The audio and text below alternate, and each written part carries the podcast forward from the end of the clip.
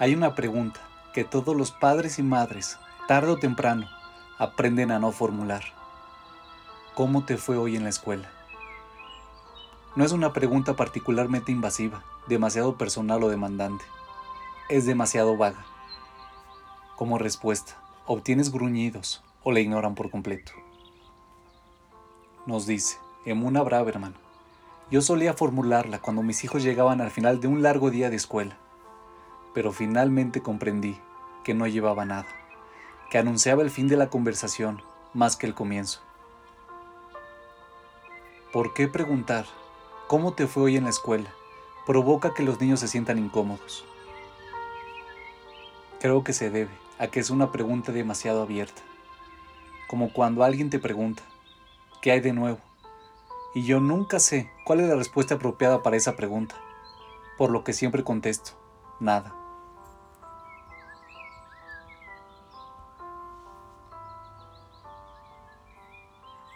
Entonces, la pregunta nos pone incómodos porque no sabemos por dónde empezar.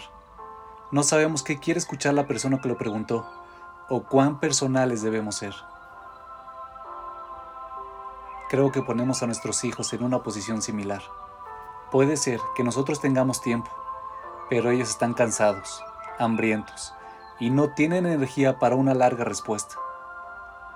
Si ocurrió algo personal, ellos no quieren revelarlo frente a un amigo o un hermano Quizás sienten que lo único que queremos escuchar es genial y no otra saga de peleas con un maestro o luchas en el patio. Quizás no hubo nada que se destaque como para ser compartido.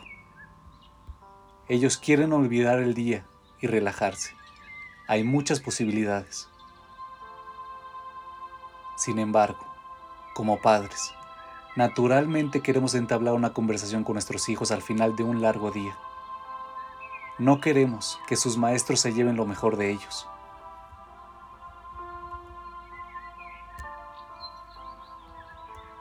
Una posible solución es tratar de ser más específicos.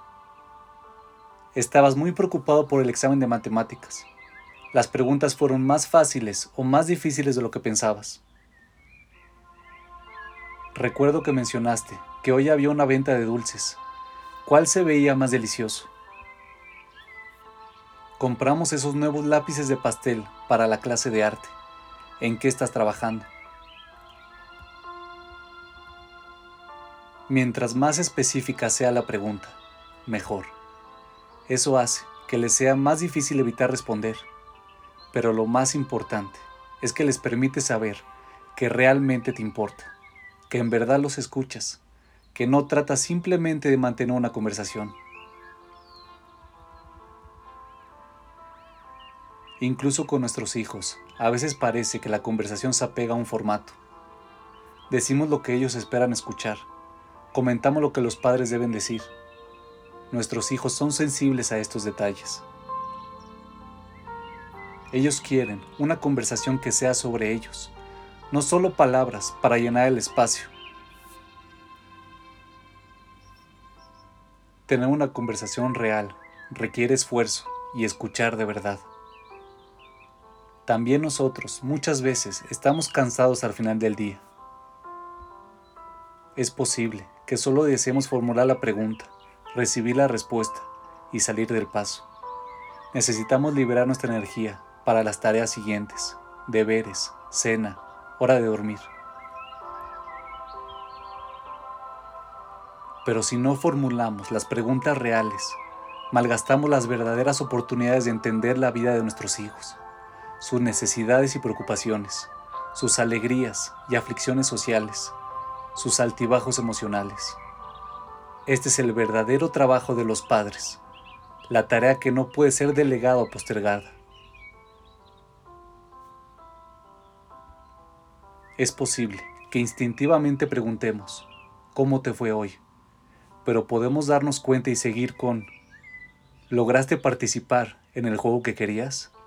¿Cómo estuvo? ¿Qué libro escogiste para tu reporte? ¿Por qué precisamente ese? Bueno, entendieron la idea. También ellos la entenderán.